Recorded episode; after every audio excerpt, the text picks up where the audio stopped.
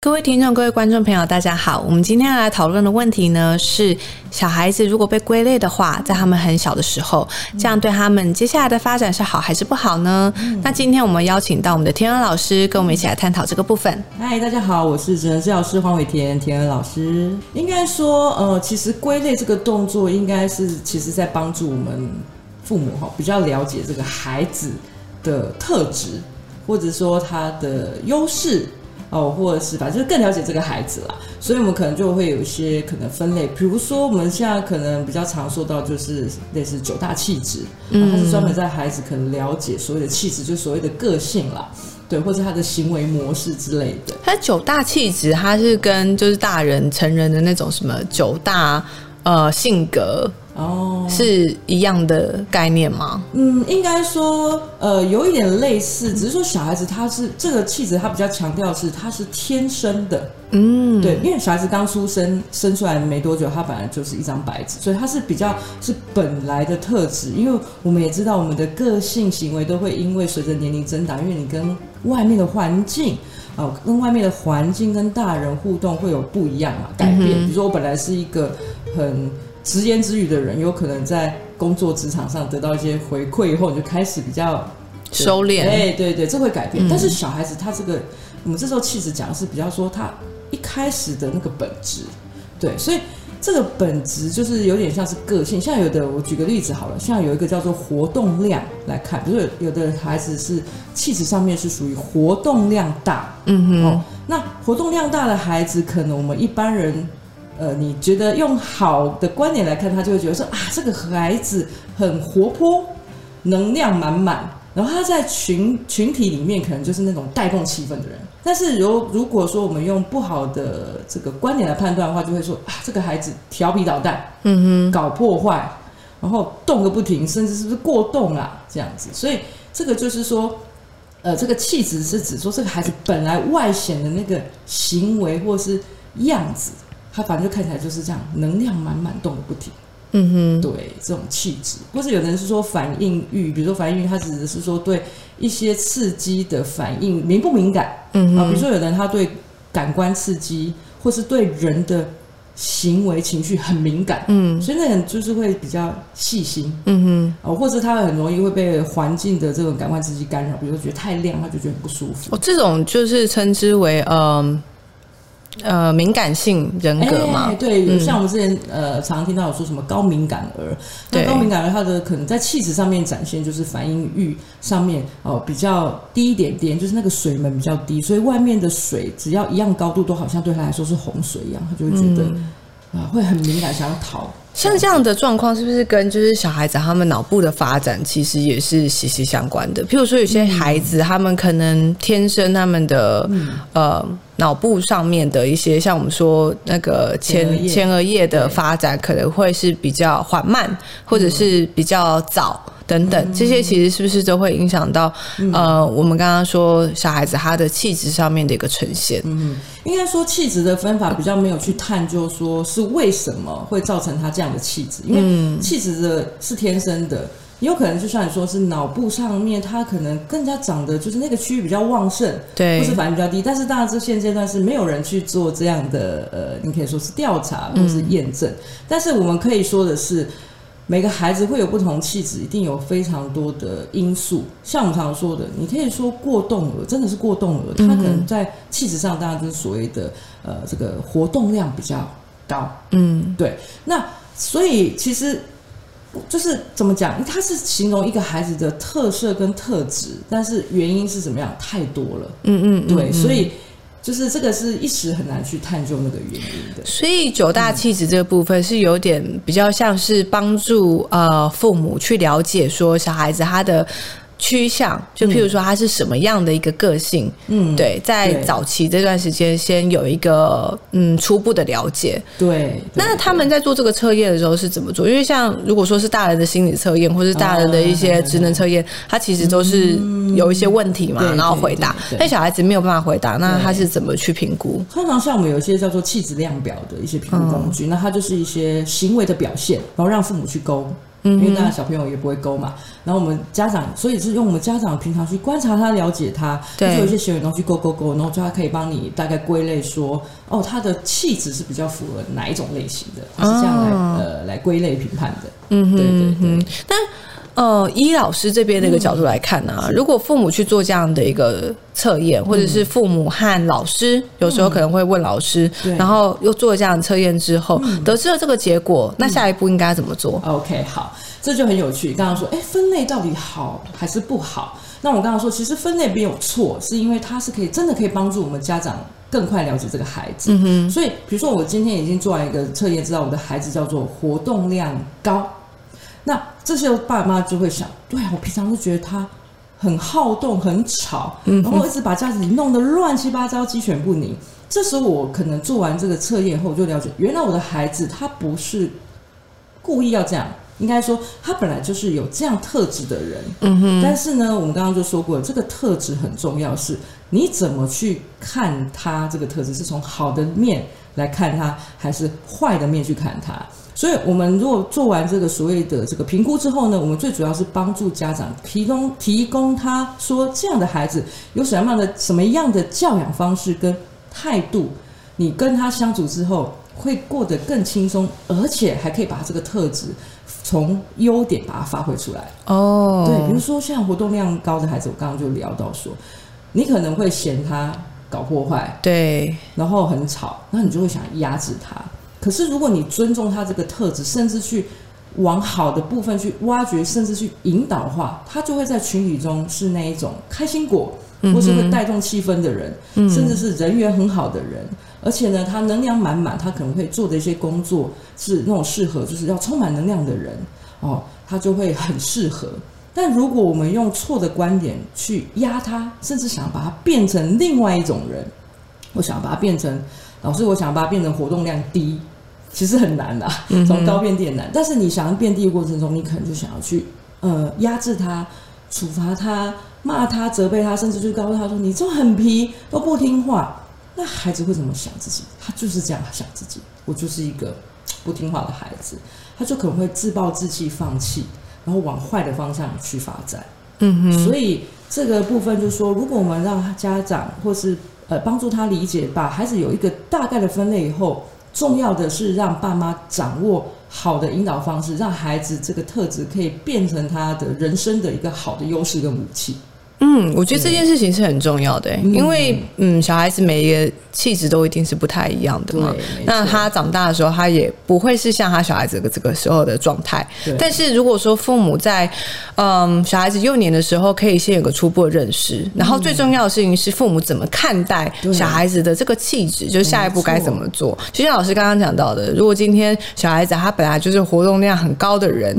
那如果你要他去做一些硬要他去做一些动态的呃静态的东西，那对他而言可能就会是一种冲突。那何不如就是让他可能去参加多一点的运动，可能从小就让他去参加，譬如说篮球、足球，或者是让他在表演上面，可能活动力高的小孩子，他们可能对表演这件事情是感兴趣的，对。对，让他去学习这些东西，可能跳舞啊等等，可能对于这孩子他在。自我探索上面也会比较知道说，哎、自己的兴趣会是什么？对，应该说我们没错，就是要引导他们。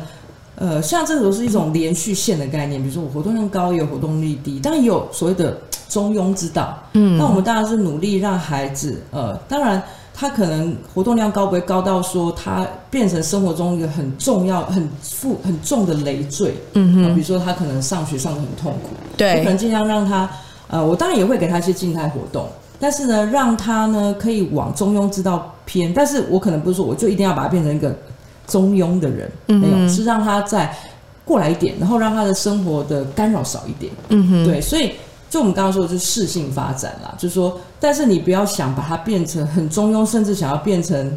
那一边的人，对，这样子会发生非常多很不好的事情跟不健康的事情。嗯，对。哎、其实我觉得这个很不错，因为如果一个人他在越小的时候越知道他自己的呃气质的一个属性是什么的对。话，那他未来可能不不管是他在学习上面，或者是他接下来在人生当中可能比较在大一点的时候对。学选科系，或者是选他接下来的一个人生志向，其实都会有一个蛮好的一个方向。对，没错，就是方向。应该说它是一个方向，但不是说是唯一的一个一条路，对。对对对，没错。嗯嗯嗯，所以这个部分的话，其实也是蛮建议父母在小孩子小的时候可以去去填填看这样的一个测验。那这样的测验是要在哪里找到呢？其实呃，网络上当然有一些比较简单的，当然说我们在一般医院或者是一些像我们这样评估的地方，也会有一些比较专业的版本。但是像我们网络上也常像我就会在粉丝团分享一些可能九大气质的类型，甚至或是有一些呃不同的分类法，那都可以帮助家长先有初步的了解自己的孩子。因为很多爸妈都跟我讲说，我们家的孩子，比如像刚才提到说，哎，我们我的孩子看到新的东西都很退缩。然后那一家的孩子看到新的东西都勇于尝试，我家的孩子是不是不好？那我们常常说，气质有时候没有好跟不好，端看你怎么看或怎么引导。嗯所以如果我们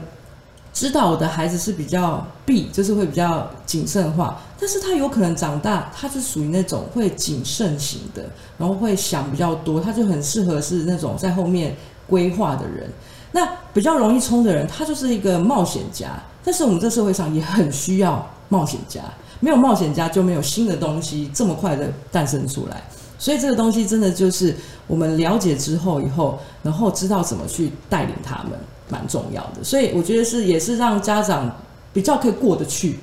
因为很多家长会觉得自己的孩子自己其实他也大概可以看得出一些分类啊。其实他有时候就是跟别家小孩子比，但是比完以后他就会有一些担心，甚至就会错怪孩子。其实应该是说，这九大气质是主要是做给家长的啦。当然的，对对对，就是让家长就是比较能够用一个客观对跟正向的一个思维去看待小孩子他们气质上面的一个发展。跟不同，我跟人家对不同，嗯因为其实每一个小孩子都不一样啊，真的对啊。你如果说哦，小孩子要去跟其他家小孩子来比的话，嗯其实这是这是蛮不合理的，因为我们人本来就是不能够互相比较的嘛，因为每一个人都是一个很独特的个体。对那我觉得在这边也是提醒各位父母，我觉得像九大气质这样的测验是很好的，因为他这样的评估是可以让父母比较早一点知道小孩子的一个气质。但是有一些父母，他们可能就会不要陷入到一个把自己局限的一个框框里面，认为说，哎、我小孩就是这个样子，他就是活动力高的小孩，对。所以我就要一直怎样怎样怎样，他就是活动力高的小孩。然后不管小孩子做了什么样的事情，甚至是调皮捣蛋，你也可以把他一直解释说对他就是活动高的小孩，这样也不行哦。对。就是其实父母在看待小孩子的这个测验的结果，嗯。你除了要以一个比较客观的角度去看待之外，嗯。我觉得。在小孩子的成长过程当中，你也不要去设限他，因为小孩子他的气质本来就是会因为，因为他们真的就像一张白纸上白纸一样嘛，他不太像大人，就是大人可能已经经历了非常多的事情，对。然后个性其实差不多到嗯。二十五岁以上，嗯，慢慢就已经差不多定型了。那小孩子比较不太一样，他们在他们成长这过程当中，他会受到不同的刺激呃，他可能会有不同的想法，甚至他的一些其他的潜能也会被开发。对对，所以其实，嗯。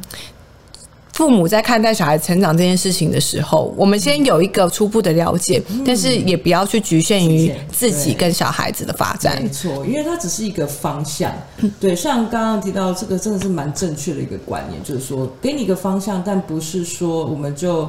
什么都合理化。哦，就是让自己觉得都过得去。但是呢，我刚刚说，就是说我们是要帮助孩子，尽量让他这样的特质发挥到最多的优点，对他人生最有帮助。对，对，然后或者说像现在很多家长也会去想要了解孩子的优势能力，而不是我的孩子是逻辑很强，我的孩子是艺术很强，他也是想要去呃了解或所谓的分类，嗯然后就会有很多家长就会开始会想说，那我到底是不是要早点去开发他这个逻辑，因为他很强，哦，或是有这样的反过来说，那我就要赶快去把他弱的部分。呃拉上来之类的。对，所以这个我觉得也是另外一个思维可以去想，就是说，哎，到底我们把这个东西做出来以后，我们到底要怎么去面对这个结果？嗯，对，因为有些爸妈，我觉得就是说，呃，他会想说，是不是要早一点去开发那个潜能？嗯，对，像呃，我们常常就会跟家长说，其实呃，在孩子很小的时候。呃，尤其是六岁前，尽量是多元的发展去接触，对多元的均衡发展，或者是多元的接触。因为其实，尤其像孩子的喜好，嗯，其实喜好这东西也蛮容易受环境影响的。对，对啊，比如说爸妈是教音乐的，哦，或是唱歌的，他当然对这个就接触很多，他就很有兴趣。但他可能他的喜好不是只有这个，是因为他环境。的因素，对，先把他带领这边，所以其实最好方式让他多去尝试。当然，我们也尊重他，去问他想不想学什么，学什么，或是想不想去上什么课或玩什么。但是，我觉得多元尝试是蛮重要，因为是人才知道，孩子也才知道，他自己真正喜欢的是什么。方向这样子，所以体老师这边也是建议六岁小孩以前，嗯，都尽量的去尝试不一样的课程或是不一样的事物。对，甚至到国小一直都是这样子，就是说，呃，不会马上就呃有一个很固定的框架。对，我觉得潜能开发这个部分呢。这让我勾起了一个回忆。我在国小的时候，然后被我爸爸送去上就是潜能开发的课程，然后那那个课程那那个那个教室里面就只有我一个小孩，其他都大人。然后我不知道为什么那个机构他居然会收这么小的小孩，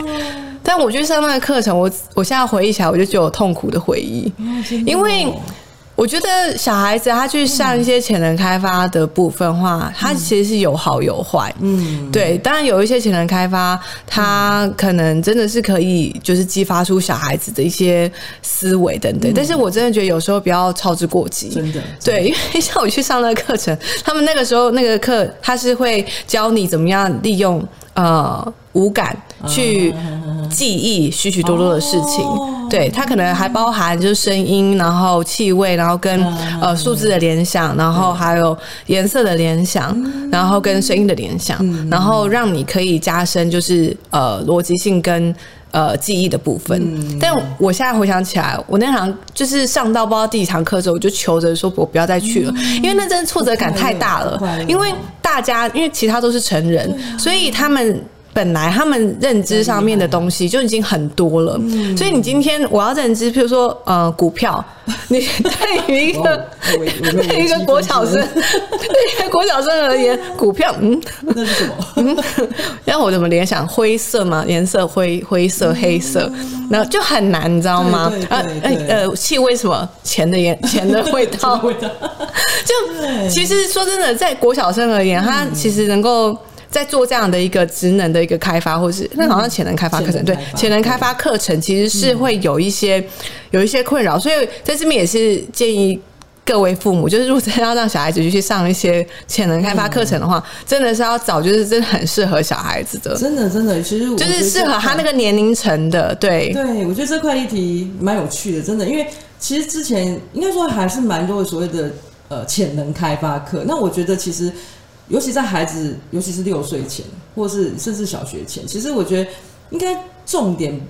其实也不要说说说潜能开发，因为我觉得潜能开发跟多元刺激发展是不同的概念。潜能开发感觉是我要训练他的能力，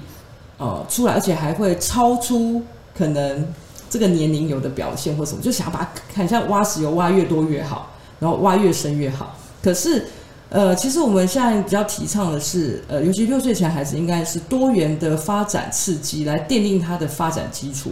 对，因为其实我们现在也知道嘛，现在这个我们的孩子生的少，然后环境也比较保护，然后小朋友接触的东西都比较不多元。像以前我们的爸妈都跟我们讲，说都玩泥巴，去田里干嘛？我们现在可能机会越越少。那孩子接触的，不管是感官刺激，还是一些动作或是认知，什么都变得很少。我觉得比较重要的这段期间是让他有多元的活动，而且用游戏快乐的方式，对对对，让他去接触这些所谓的发展需要的核心的能力，然后而不是用一个很像在训练的方式去嗯。哦，可能一直重复性的做某件事情，然后重复他课程可能都是一直重复重复，这样孩子可能久了，第一个不有趣，嗯。然后压力也很大。那其实我们常常说，这个在研究上面显示，其实孩子的主动参与才是真正有帮助于他的学习效率，只要是被动的效果都不好。对，所以其实我觉得这个真的是蛮重要的一个观念，就是说家长真的是应该是多让孩子接触多元的课程，可以或游戏也可以。对，我觉得游戏很重要，嗯特别是对于呃六岁以前的孩子。我觉得有时候虽然父母都会比较怕说，哎、我今天给小孩子玩玩具，或者是给他呃买新的玩具是不太好。其实我觉得不见得哎、而且玩具也真的不用买很贵的，真的就是有些玩具，我觉得它是还蛮有教育性质的像呃。有一阵子，前一阵子我帮我小孩买，就是一套就是医生的那个游戏游戏，就他自己可能有点角色扮演的那一种。对对对对，它有分很多种啦，有医生的，然后也有修东西的嗯等等。对，然后我那时候给他自己选，他选的那个医生的那个，那一组其实也没多少钱，对。大概两百两百多块而已吧。对，然后它里面就有附赠，就是像呃假的针筒啊，然后假的听的啊，然后还有眼镜啊，还有呃我们量耳温啊什么的。那因为现在出去外面大家都量耳温嘛，所以他也知道量耳温这件事情，所以他买回家之后，他就开始这样逼，逼逼就逼我，女儿是对，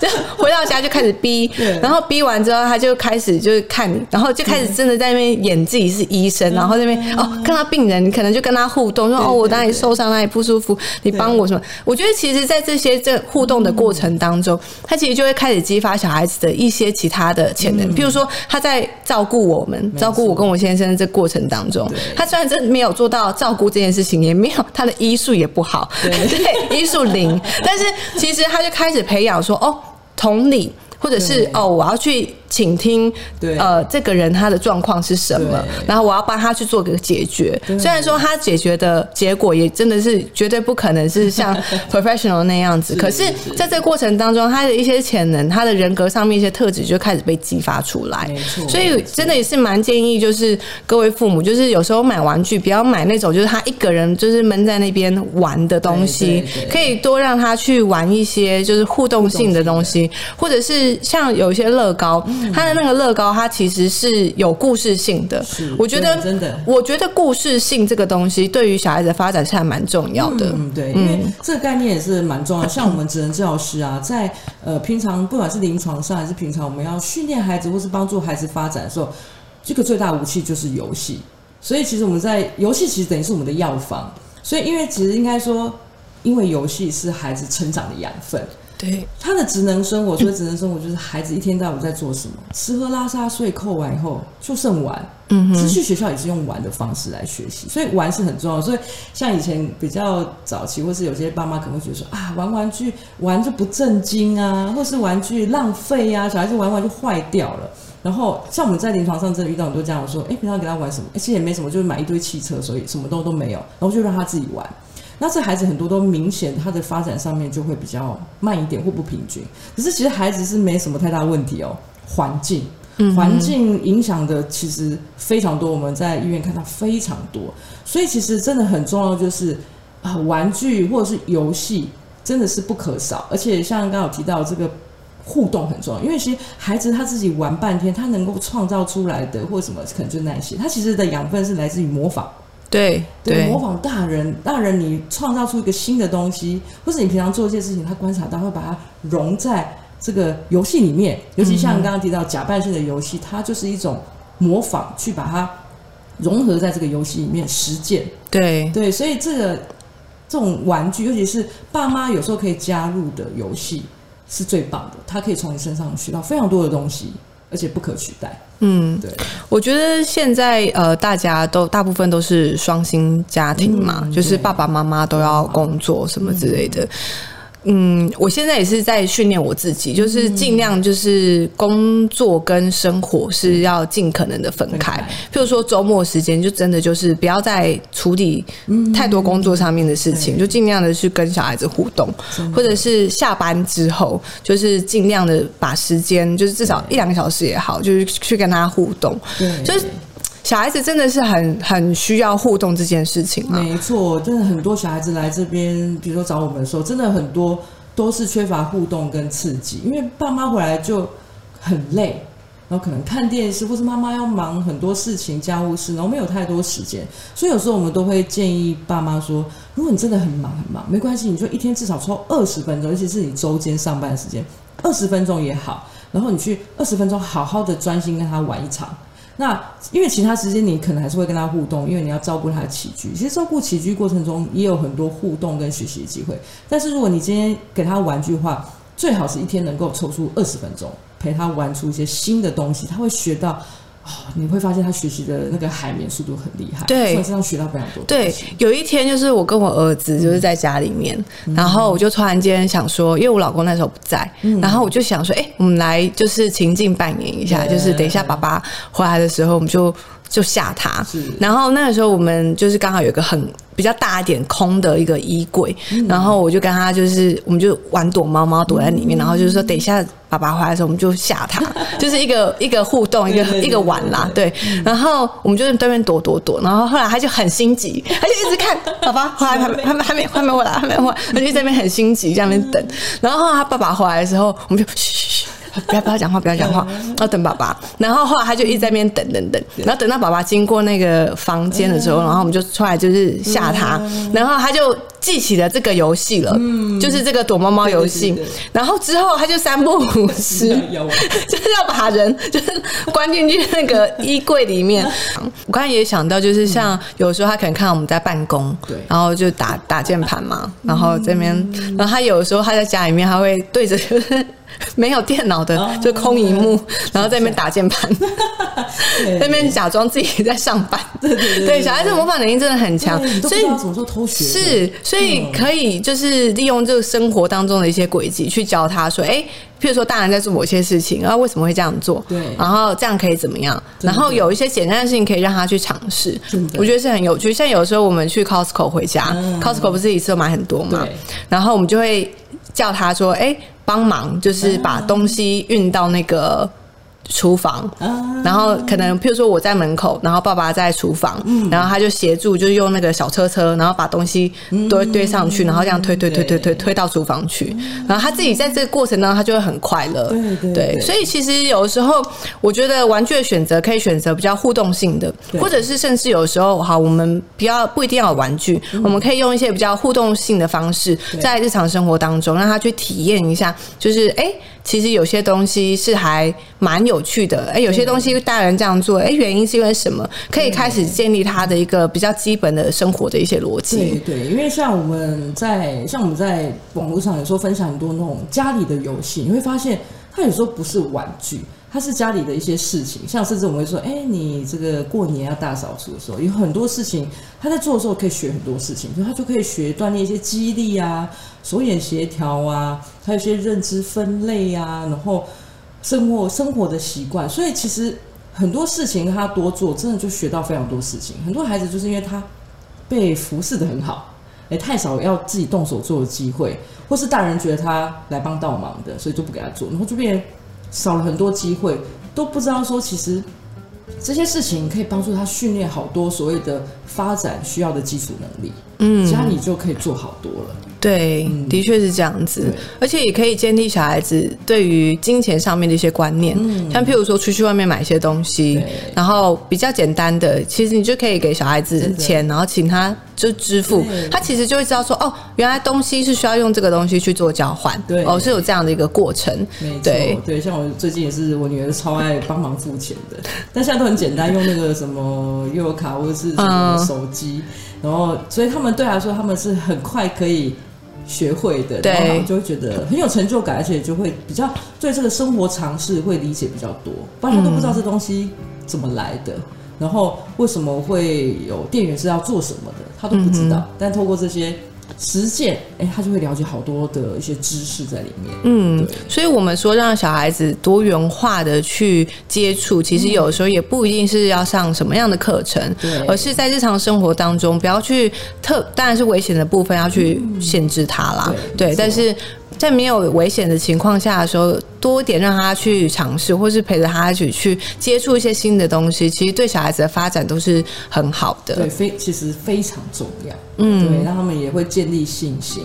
不然他都会觉得他什么事都不会做，他真的会觉得他是一个没有什么用处的人。嗯，真的会这样子，所以我们真的要放手，让他做很多事情是非常非常重要的。对，所以今天在这边也是介绍给各位父母，就是九大。气质的一个测验的部分，那大家可以在网络上面找到，或者是去比较呃专业的一个评估的中心机构去做这样的一个测试，然后先对小孩子有一个初步的了解。那另外就是当我们知道这样的一个结果的时候，也不要太限制于小孩，也不要太限制于自己的一些思维。就是我们知道哦，小孩气质可能是这样子，那我们当然就会对他的一些行为比较有多一点的了解。但是在小孩子一个发展过程当中，最重要的还是要父母的一个陪伴跟。一个互动性，让他可以去多元化去接触不一样的东西，这样对他的人格发展或是之后的一些呃职能上面的一个专业都会有相当大的一个好处。没错。那今天我们非常感谢我们的田恩老师跟我们分享这一切的知识。嗯，谢谢大家，谢谢大家，谢谢。